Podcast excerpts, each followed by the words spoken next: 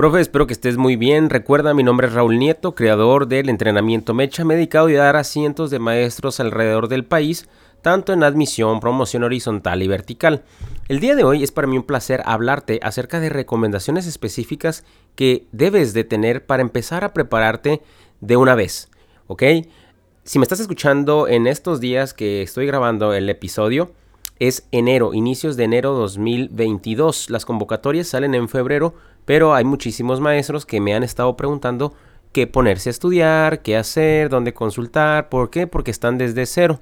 Y bien, yo siempre les he dicho que para no perder tiempo y para agilizar esto, es conveniente que, recomendación número uno, puedas tomar las guías del último proceso escolar, ¿ok? Hay profesores que me comentan que entre tanta bibliografía de verdad se enredan, no saben por dónde empezar, sienten que no acaban y los comprendo, es totalmente natural. En los dos primeros años que yo no logré mi plaza, me sentía de la misma manera, sentía que estudiaba, sentía que no terminabas, no sabía por dónde comenzar a leer porque ya cuando menos esperaba me pasaba a otra lectura y estaba brincoteando entre la bibliografía. Justamente ya en el tercer año que gané el doble primer lugar tanto en admisión básica y en media superior, me di cuenta que había una estrategia muy sencilla de seguir que te quiero recomendar aquí para que el estudio se te haga más fácil, para que tú tengas una noción de por dónde empezar.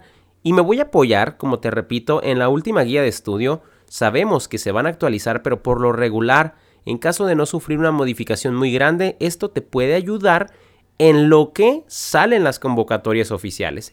Y quiero hacer esto muy de forma clara, que es mientras, ¿correcto? Una vez que salgan los documentos oficiales, obvio te vas a apalancar de esos. Bien, ¿y cuáles son estas recomendaciones que te quiero dar? Mira, muy sencillo. Dentro de lo que se espera, dentro de los perfiles profesionales del docente, te vas a encontrar que se dividen en cuatro dominios. Estos cuatro dominios vienen siendo esas grandes áreas que básicamente te van a dar a entender qué se espera de ti. Y a grandes rasgos, estos cuatro dominios son el profesor ideal en esa escuela ideal. Básicamente con esto necesitas contestar tu examen. Obvio que esto te va a dar esa noción de qué estudiar, cómo hacerlo, cómo debes de responder. Perfecto. Y vámonos por partes. Quisiera ir, platicando de forma general de esto. Obvio, recuerda que también en esto deberás de profundizar en las lecturas, porque son las que te van a dar ese panorama eh, de cada cosa, de cada tema, de cada acuerdo, ley, lo que surja. Muy bien. Por eso, acuérdate que dentro de estos dominios, el primero es eh, de los más importantes, porque nos habla acerca de un profe que su quehacer docente lo hace apegado a tres cosas muy, muy importantes. ¿Cuáles son esas tres cosas muy importantes? Los principios filosóficos, éticos y legales. ¿De qué? De la educación mexicana. A ver, acuérdate algo y ahí te va un consejo muy importante. El examen se contesta con base en la escuela ideal, no con lo que hacen en tu escuela, no con lo que viste en tus prácticas profesionales, no lo que te dijo Juanito. Se hace con base en la escuela ideal. Y estos principios filosóficos, éticos y legales te van a dar esas ideas establecidas para que sepas cómo responder. Acuérdate que en esta parte también hacen mucho mención del desarrollo integral, del bienestar, del derecho de la niñez, de los valores que son el respeto, la diversidad, obviamente todo lo que tenga que ver con interculturalidad, convivencia armónica, la comunicación que se da en la lengua materna, la participación de los, de los profesores en el proceso de formación continua. Recuerda que va a haber reactivos en los que se intervenga esa parte, donde se deberá velar por precisamente la capacitación constante de los docentes. Una vez que comprendes esto, vas a saber que incluso hay documentos oficiales, como cuáles, por ejemplo, alguno que, te, alguno que tenga que ver como alguna ley general, ley general de educación, Obviamente este es un fundamento jurídico el cual te va a ayudar sí o sí para tu examen. Y esos principalmente son aquellos de los que te tienes que ayudar. Incluso si tú revisas estos dominios que te estoy hablando, te vas a dar cuenta de que ahí mismo van saliendo las lecturas que, que debes de leer. Pero acuérdate, acuérdate que no nomás es leer. también es comprender esos conceptos claves que vas a usar en el examen, como los que te acabo de mencionar hace unos instantes. Ahora, vamos a ver el dominio 2. El dominio 2 de, este, de estos perfiles profesionales del último ciclo escolar fueron acerca de un profesor que conoce a los alumnos. ¿Para qué? Para brindarles una atención educativa con inclusión, equidad y excelencia. Acuérdate que dentro de esto que se está marcando, si te quieres apalancar de documentos, está por ahí el artículo tercero, la Ley General de Educación, la estrategia de equidad e inclusión, que también habla de lo, de lo mismo. Repito, son documentos que te van a ayudar de forma oficial a prepararte. Una vez que tú los lees, los comprendes y sobre todo los aplicas en situaciones de caso, que de hecho aplicarlo en situaciones de caso es de los puntos medulares de mis entrenamientos, de mi entrenamiento mecha, de mis talleres digitales. Entonces, recuerda que estas capacitaciones que yo doy son especialmente para que los profes sepan cómo utilizar una ley general, un artículo tercero en situaciones de caso. Esto que te acabo de decir de los, sobre todo de la parte de inclusión, equidad y excelencia, acuérdate, va a ser sí o sí indispensable que lo domines en tu examen. Inclusión es un tema que viene muchísimo y que se involucra de cierta manera en la mayoría de los reactivos. Acuérdate que en esta parte se nos vuelve a hacer referencia a, lo que es el proceso de desarrollo de los estudiantes, pero desde un desarrollo integral, este concepto me vas a escuchar mucho decirlo porque es de los más relevantes en tu examen. Y aunque no viene de forma literal, te lo van a preguntar, te lo van a poner en las situaciones de caso. Si tú comprendes muy bien lo que es el desarrollo integral, te va a ayudar para responder los reactivos del examen. ¿Por qué? Porque básicamente esto se centra en las posibilidades de los estudiantes. Y dentro del dominio que te acabo de decir, lo principal es que tomes en cuenta las diferencias individuales, familiares, contextuales, culturales, sociales, todo, todo lo que tenga del alumno. ¿Para qué? Para enriquecer obviamente las posibilidades de aprendizaje de todos. Ahora, recuerda que aquí también se va a ver mucho lo que es la empatía. En este dominio tienes que ver mucho lo que es la situación empática. Porque en los reactivos, si te acuerdas también del dominio 1 que te acabo de mencionar, habla justamente de esa situación que se pone el maestro en el lugar de los estudiantes. Entonces, este dominio precisamente aterriza de que las capacidades, las posibilidades de los alumnos, desarrollarles habilidades cognitivas, valorar su esfuerzo, orientarlos, medir a los alumnos en desafíos que le impliquen obviamente un esfuerzo intelectual, de curiosidad. Todo esto es lo que va a venir en el dominio 2. Acuérdate que en el examen no viene de forma literal, sino que viene de forma implícita. Entonces, ahora, un tercer dominio y el penúltimo es un profesor que genera ambientes favorables para el aprendizaje y la participación de la niñez y de la adolescencia. Obvio que aquí, dentro de este rubro, dentro de este ámbito más bien, vamos a encontrar que sí o sí es el trabajo colaborativo, que también es la toma de decisiones, el trabajo intencionado, el aprendizaje situado o cognición situada, como quieras verlo. Se trata de una comunicación efectiva, de la, de la resolución de conflictos a través de una forma pacífica, como lo estábamos diciendo. O sea, aquí en esta parte recuerda que todo lo que tenga que ver con inclusión, con aprendizaje, con participación, con necesidades, con lo que tenga que ver con el estudiante y un ambiente de aprendizaje favorable.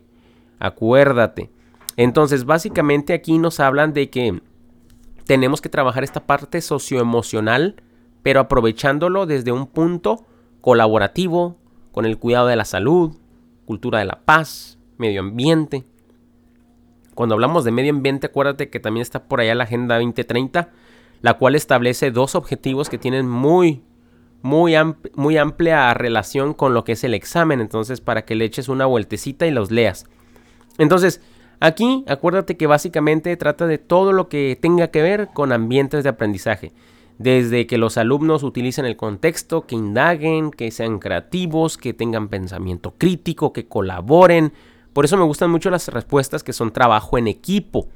¿Por qué? Porque aquí favorece el aprendizaje, la participación, probablemente un cierto bienestar, habilidades sociales. Entonces esas son muy efectivas porque además También se propicia la comunicación asertiva tanto del profe y de los estudiantes. La forma de empatía al trabajar, una forma flexible, podríamos generar ambientes de aprendizaje en el aula, afuera.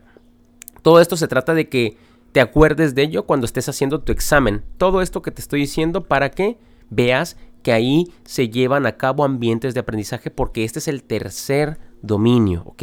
Y obviamente aquí también nos hablan del proceso de evaluación, porque si bien estamos aplicando ambientes, necesitamos medirlos a través de diagnósticos, a través de estrategias de evaluación que sean diversas, pero que también sean flexibles. Entonces, si ves un reactivo en el examen que te hable acerca de que se cambia la forma de evaluación en una de las respuestas, tómala en cuenta, porque si bien lees estos dominios que te estoy platicando, te vas a dar cuenta de que entonces es permitido hacerlo siempre y cuando sea orientada al logro de aprendizajes, sea reflexivo, sea encaminado a las necesidades de los estudiantes, está muy bien si lo ves desde este enfoque. Y por último, el cuarto dominio importante que te va a ayudar a estudiar, a prepararte, es tomar en cuenta el cuarto dominio, que habla acerca de un profesor que participa y colabora en la transformación y mejora de la escuela y la comunidad. Aquí pues ya básicamente volvemos a lo que estábamos hablando un poquito, todo tiene relación y se trata de un servicio educativo que sea incluyente, pero que también sea de excelencia. También, obvio, nos habla de lo que es el programa escolar de mejora continua. Y si ya estás leyendo esto, obvio va a ser muy interesante que estudies el Consejo Técnico Escolar. Claro que tiene una súper estrecha relación. Todo lo que tenga que ver con acciones o ideas que se fundamenten para que los estudiantes aprendan es en este ámbito. Mm, bien, también recuerda que la parte del aprendizaje entre pares ayuda mucho. ¿Por qué? Porque en el examen pudiera venir situaciones de caso en donde los docentes intercambien experiencias, donde contribuyan con intercambiar también estrategias y eso al final de cuentas ayuda a la mejora de la práctica docente según el ámbito. Tómalo en cuenta porque si ves una respuesta que vaya orientada hacia esto, sería muy bueno que la consideres para analizar. Entonces, ¿por qué? Porque la finalidad de la escuela es brindar un servicio educativo de excelencia. Recuerda mantener estos conceptos claves porque te van a ayudar mucho en tu examen. Además que en esta parte también tenemos, debemos de considerar lo que es la comunidad escolar.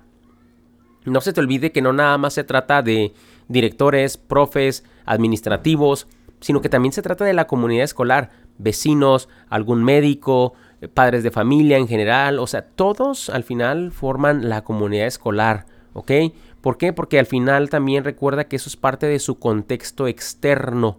Entonces, eso también ayuda al aprendizaje.